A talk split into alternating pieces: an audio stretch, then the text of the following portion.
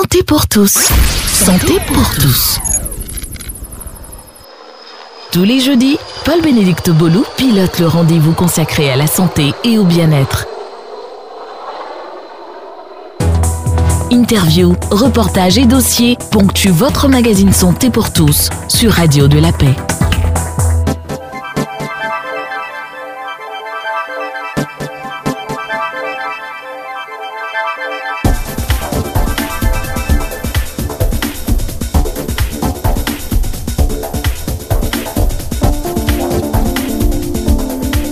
Fournir un travail rémunéré, exécuter le contrat de travail de bonne foi, assurer l'entretien d'évolution professionnelle, assurer la sécurité et protéger la santé du salarié, ce sont là les obligations légales à la charge d'un employeur. Santé et sécurité au travail, quelle priorité? On va s'arrêter dans ce magazine de santé sur les obligations qui consistent à assurer et protéger la santé du salarié. Qu'est-ce que cela implique dans les faits? Quelle prise en charge tant sur le plan physique que psychologique pour les employés au sein d'une entreprise? Pourquoi il est bénéfique pour un employeur de prendre en compte la santé de son ou ses employés? Nous aurons des réponses à toutes ces questions avec le directeur de la prévention et de la promotion de la santé et de la sécurité au travail au sein de la Caisse nationale de prévoyance sociale de Côte d'Ivoire CNPS. Madame, Monsieur, bonjour et bienvenue dans Santé pour tous sur Radio de la Paix. Les experts de la santé répondent aux questions de santé pour vous éclairer. Professeur Yeboué Kwame Bro Yves, bonjour. Merci de nous recevoir avec vous. Aujourd'hui, nous parlerons du lien entre le travail et la santé. Dites-nous à quoi correspond un accident de travail et quelle est la différence avec une maladie professionnelle? L'accident du travail, c'est un accident qui survient sur les lieux du travail. C'est un fait euh, qui est soudain, qui est brutal et qui entraîne des lésions du corps ou alors on peut dire des dommages chez le travailleur. Le diagnostic en quelque sorte repose sur euh, bien évidemment évidemment les certificats médicaux qui sont produits, mais un élément capital, c'est l'avis des témoins. En général, l'accident, ça se voit. Les personnes sur place peuvent en témoigner. Contrairement à cela, la maladie professionnelle, elle survient dans l'exercice euh, quotidien de notre activité. Et certains peuvent même dire que la maladie professionnelle, elle est sournoise. Par exemple, vous êtes euh, exposé à l'inhalation, vous respirez des poussières de certains minéraux sur un certain nombre de temps. Et puis, progressivement, la maladie se fait. Elle part d'un stade infraclinique, c'est-à-dire qu'on n'a pas de signes.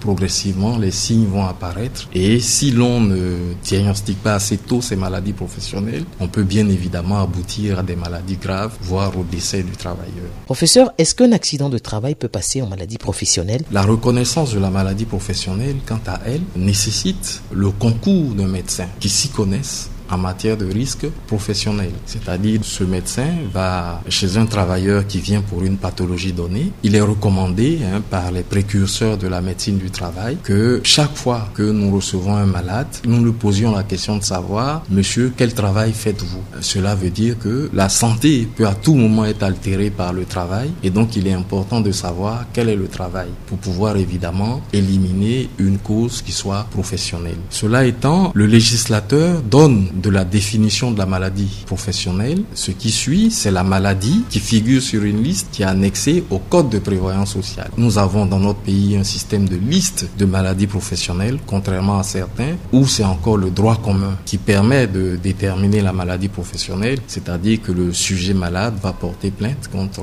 son employeur et il y aura donc un procès, il devra démontrer que la maladie dont il est porteur est professionnelle. Alors que le système de liste, c'est un système qui en quelque sorte consensuel. On s'entend au départ sur une liste de maladies professionnelles avec des tableaux de maladies professionnelles et il y a des critères auxquels il faut répondre pour qu'on dise que vous êtes porteur d'une maladie professionnelle. Donc si je prends à tout hasard les tableaux de maladies professionnelles de Côte d'Ivoire qui sont au nombre de 45 depuis 2013, chaque tableau peut constituer en quelque sorte une liste de maladies professionnelles. Et donc lorsque vous êtes malade, nous allons voir est-ce que vous remplissez les critères du tableau? Et ces critères, c'est par exemple la maladie que vous avez. C'est aussi le délai de prise en charge, le délai qui s'est écoulé entre la période où vous avez arrêté de travailler, la survenue de la maladie. Et puis, il y a les métiers qui peuvent entraîner cette maladie.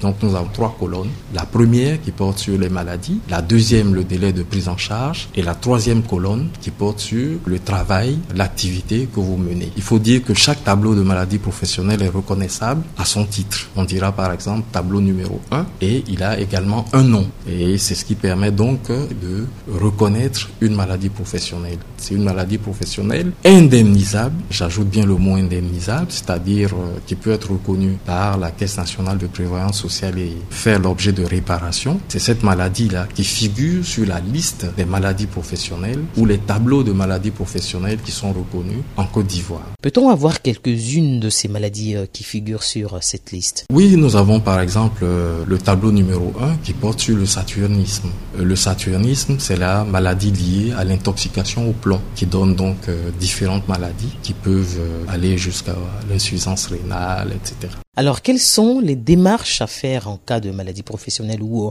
en cas d'accident de travail? L'accident du travail, par définition, c'est une urgence parce que vous avez euh, vous avez fait une chute sur le lieu de travail, vous êtes fracturé par exemple une chambre, donc euh, la prise en charge, euh, c'est la prise en charge de tout traumatisme qui va se faire. Mais suite à cette prise en charge, il faut savoir que le jour où survient l'accident du travail, les frais qui sont générés sont à la charge de l'employeur. Et à partir du lendemain, les frais qui sont générés sont à la charge de l'organisme réparateur. Et dans le cas d'espèce, c'est la Caisse nationale de prévoyance sociale. Vous allez être donc euh, traité pour cet accident du travail. Vous allez probablement avoir un arrêt de travail, donc une période euh, d'incapacité où vous ne pourrez pas travailler. Et puis, euh, au bout du compte, il y aura soit la guérison, parle de restitution intégrum, la guérison complète, ou bien alors l'accident peut vous laisser des séquelles. À ce stade, après avoir aidé à prendre en charge les frais médicaux de déplacement, etc., la Caisse nationale de prévoyance sociale passera au stade stade de l'expertise médicale, c'est-à-dire donc il y a des médecins du contrôle médical national qui vont recevoir le blessé et à partir des pièces qui auront été fournies et à partir d'un examen qui sera fait, on dira vous avez des séquelles, on indemnise la perte fonctionnelle que vous avez, bien alors vous n'avez pas de séquelles, vous êtes guéri et à ce moment-là, on a retrocédé les frais que vous avez engagés ou que l'entreprise a engagés pour pouvoir vous soigner. Alors pour ce qui est de la maladie professionnelle, la première des choses, c'est de poser le diagnostic d'une maladie. Je prends par exemple euh, au niveau de la peau. Vous avez une lésion au niveau de la peau. Et donc, on examine la lésion et puis lorsqu'on a écouté le travailleur, on peut faire un lien ou non avec l'activité professionnelle. Si le lien direct est établi, on peut penser à une maladie professionnelle. Et parfois, il peut être nécessaire de pousser les examens un peu plus loin ou bien alors euh, une déclaration sera faite, comme c'est le cas de l'accident du travail, auprès de la Caisse nationale de prévoyance sociale. Et au bout du processus, le travailleur sera expertisé, il sera vu par le médecin de la Caisse nationale de prévoyance sociale et lui pourra, au regard de son expertise, dire s'il s'agit d'une maladie professionnelle ou pas. Et s'il s'agit alors d'une maladie professionnelle, il y a prise en charge des traitements et au bout du compte, il y aura également à rechercher s'il y a des séquelles, un handicap ou pas. Auquel cas, il y aura une indemnisation, une réparation d'un handicap qui serait dû par exemple à la maladie professionnelle. L'on a entendu dire que la reconnaissance d'une maladie professionnelle est plus longue qu'un accident de travail. Qu'est-ce qu'il en est exactement? Mais vous avez tout à fait raison parce que l'accident du travail est un fait soudain et brutal qui survient sur le lieu du travail. Ou bien à un moment où le travailleur a un lien de subordination avec son employeur. Par exemple, l'employeur vous déplace au cours d'une mission, vous pouvez avoir un accident du travail. Un accident de mission, c'est un accident du travail. Et donc, un témoin peut attester de ce que vous avez été victime d'un accident du travail. Et le lien de subordination est rapidement fait avec la position du travailleur et le médecin qui le reçoit soi, rapidement peut prendre en charge les traumatismes, par exemple, subis par le travailleur. Et donc la prise en charge est beaucoup plus rapide, le diagnostic est beaucoup plus évident. Mais si vous venez, par exemple, avec une pathologie euh, pulmonaire, vous allez d'abord commencer par chercher à avoir un médecin, d'une façon générale, un médecin traitant ou un médecin généraliste. Ce médecin va vous poser un diagnostic d'une atteinte pulmonaire. Et cette atteinte pulmonaire, il faudra qu'elle soit reliée à l'activité professionnelle. Cela va nécessiter, par exemple, que, en plus de connaître le malade, on cherche à connaître les conditions de travail, le milieu de travail, les produits auxquels il est exposé, etc. et qui auraient pu entraîner ce type de maladie. Et ensuite, nous allons passer la main aux spécialistes, faire une déclaration auprès de la Caisse nationale de prévoyance sociale des médecins conseils. Car, comme il est dit, chaque fois qu'un médecin suspecte une maladie professionnelle, il doit en faire la déclaration à l'organisme en charge de la réparation. Et c'est le médecin conseil, en fin de compte, à partir de l'examen du malade, à partir de l'analyse des tableaux de maladie professionnelle, qui pourra dire effectivement tel malade est atteint d'une maladie professionnelle. Donc les connaissances requises pour le diagnostic de la maladie professionnelle sont des connaissances qui sont répertoriées au tableau des maladies professionnelles. Et assez souvent, pour pouvoir identifier la nuisance en cause en milieu professionnel, il faut savoir faire un examen de poste ou bien analyser les conditions de travail, ce qui n'est pas toujours le cas. Et beaucoup de travailleurs ou beaucoup de médecins généralistes ou d'autres spécialités peuvent effectivement passer à côté de la maladie professionnelle si on ne cherche pas à faire le lien. C'est la raison pour laquelle sur le dossier de chaque malade,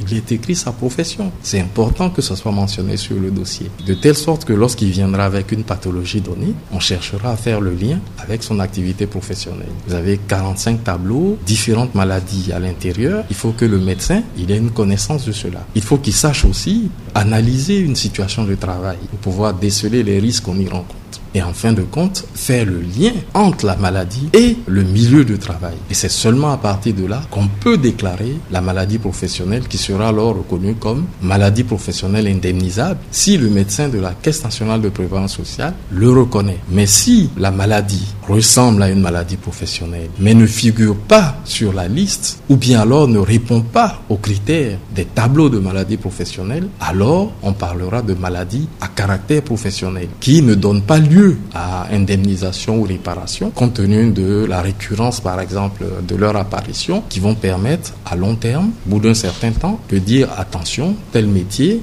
est susceptible de générer telle pathologie, il faut alors qu'on puisse mettre sur pied une commission qui va statuer et puis qui pourra dire effectivement il y a un lien entre telle pathologie et telle activité professionnelle. Il y a, en dehors du décret qui institue la liste et les tableaux de maladies professionnelles indemnisables, il y a également un décret qui institue une commission nationale d'actualisation et de reconnaissance des maladies professionnelles en Côte d'Ivoire. Professeur, quels sont les risques les plus fréquents en matière de sécurité et santé au travail que vous rencontrez et quels sont les secteurs les plus touchés? Des secteurs dans lesquels on a le plus d'accidents du travail. En termes de fréquence, par exemple, nous avons euh, l'industrie manufacturière, nous avons l'agro-industrie, le secteur du commerce, également le secteur du BTP, qui sont des secteurs où il y a beaucoup plus d'accidents du travail. Maintenant, en termes de gravité, il faut savoir que le BTP est un secteur qui, en entraîne euh, des accidents beaucoup plus graves. Et il ne faut pas occulter aussi que certains travailleurs euh, exercent sur les routes. Leur travail, c'est de parcourir euh, une distance à une autre pour mener des prestations. Ils peuvent être soumis aux accidents de la voie publique avec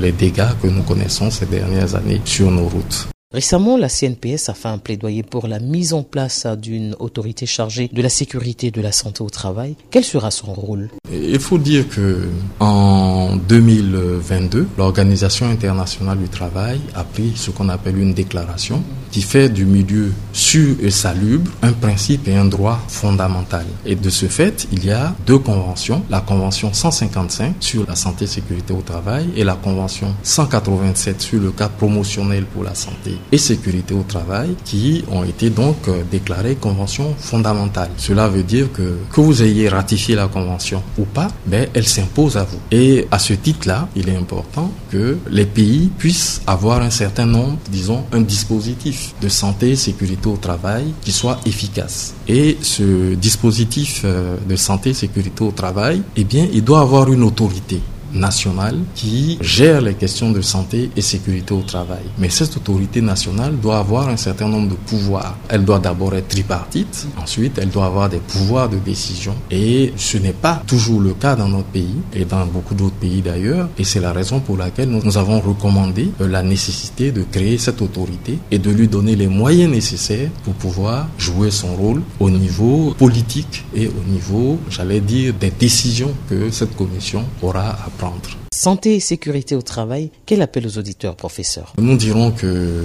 en matière de santé et sécurité au travail, il y a des risques importants. Comme on le dit habituellement, c'est vrai, le risque zéro n'existe pas. Mais la tendance pour la CNPS, c'est de viser le risque zéro, avec vision zéro que nous essayons de promouvoir en ce moment. Mais il faut dire aussi que la santé et la sécurité au travail ne reposent pas dans les mains des structures institutionnelles. Le premier responsable de la santé et sécurité au travail, c'est bien le chef de l'entreprise. Et c'est bien mentionné dans le Code du travail. Mais aussi, la santé et sécurité au travail ne peut pas se faire sans les acteurs de l'entreprise. Cela veut dire que les cadres, les travailleurs eux-mêmes, doivent s'impliquer pour pouvoir faire fonctionner la santé et la sécurité au travail. Au niveau de l'entreprise, nous avons une euh, institution ou un élément du dialogue social, une instance de dialogue social qu'on appelle le comité de santé et sécurité au travail qui rassemble euh, travailleurs et employeurs pour discuter des questions de santé et sécurité au travail. Nous avons aussi des lois nationales et nous avons une réglementation nationale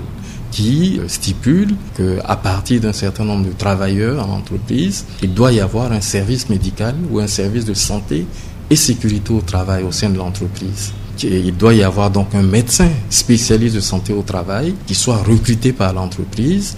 Il doit y avoir un chargé de sécurité qui exerce également au sein de l'entreprise. Et il y a des dispositions qui sont prévues par le Code du travail, c'est-à-dire avant d'entrer en milieu de travail, vous devez avoir une visite médicale d'embauche et puis à intervalles réguliers, ce qu'on appelle une visite annuelle.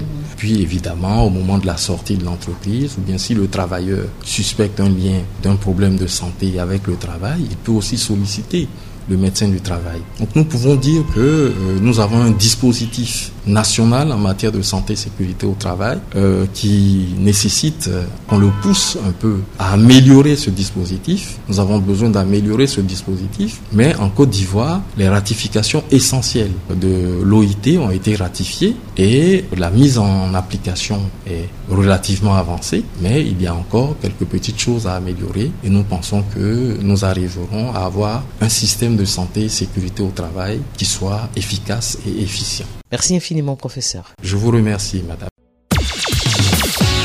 Santé pour tous Paul-Bénédicte Bolou. La Caisse nationale de prévoyance sociale, CNPS, l'institution chargée de gérer le régime obligatoire de la prévoyance sociale du secteur privé en Côte d'Ivoire, a annoncé avoir enregistré plus de 8000 accidents de travail dans le pays l'année dernière. Et de son côté, l'Organisation internationale du travail OIT encourage l'amélioration de la sécurité et de la santé au travail en Côte d'Ivoire et souligne poursuivre son appui en santé et sécurité au travail tout en exhortant le gouvernement ivoirien, les institutions et les partenaires sociaux à une réflexion globale autour de la sécurité et de la santé au travail. Notre invité de ce magazine, professeur Yeboué Kwame Brouive, directeur de la prévention et de la promotion de la santé et de la sécurité au travail au sein de la Caisse nationale de prévoyance sociale de Côte d'Ivoire, invite à une synergie d'action entre les travailleurs et les employeurs. Fin de santé pour tous, merci et à bientôt.